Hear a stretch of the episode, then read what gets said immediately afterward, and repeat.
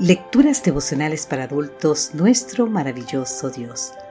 Cortesía del Departamento de Comunicaciones de la Iglesia Dentista del Séptimo Día Gascue, en Santo Domingo, capital de la República Dominicana. En la voz de Sarat Ares. Hoy, 9 de septiembre, no te dejes. Romanos capítulo 12, versículo 21 nos dice, no te dejes vencer por el mal. Al contrario, vence con el bien el mal.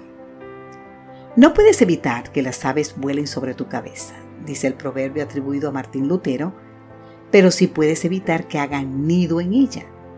Dicho de otra manera, no tenemos por qué permitir que los malos pensamientos establezcan residencia permanente en nuestra mente. Pero, ¿cómo evitarlos? Ya sabemos lo difícil que es eliminar los malos pensamientos que se han atrincherado en la memoria. ¿Qué mejor método que el que nos sugiere nuestro texto de hoy? No dejes vencer por el mal. Al contrario, vence con el bien el mal. ¿Y qué mejor herramienta para lograr tal objetivo? Esa herramienta, la palabra de Dios. Veamos cómo funciona esa herramienta.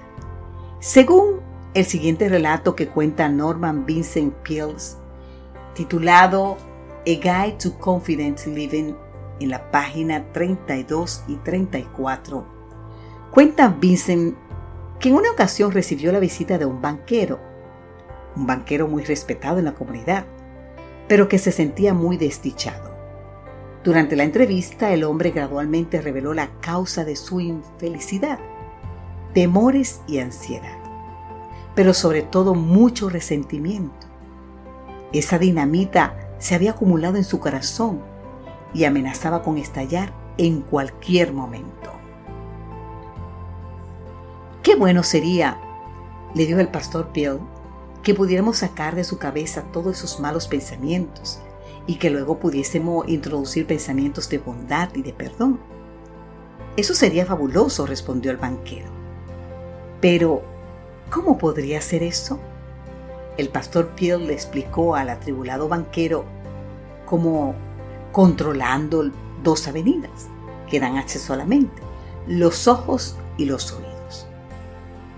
Le recetó que durante un tiempo evitara ver o leer material proveniente de libros, revistas y que en cambio llenar su mente con las poderosas promesas de la palabra de Dios e incluso las aprendiera de memoria Finalmente le indicó que cuando algún pensamiento de odio acudiera a su mente, repitiera de memoria uno de esos pasajes bíblicos.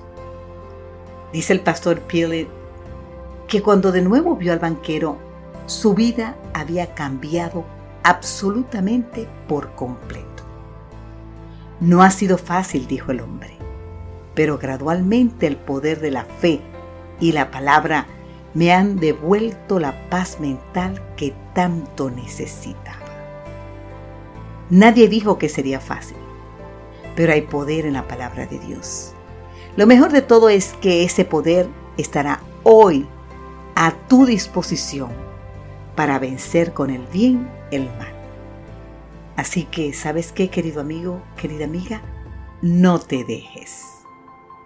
Padre Celestial, con el poder de tu palabra, hoy no me dejaré vencer por el mal. Al contrario, para tu gloria venceré con el bien el mal. Amén, Señor.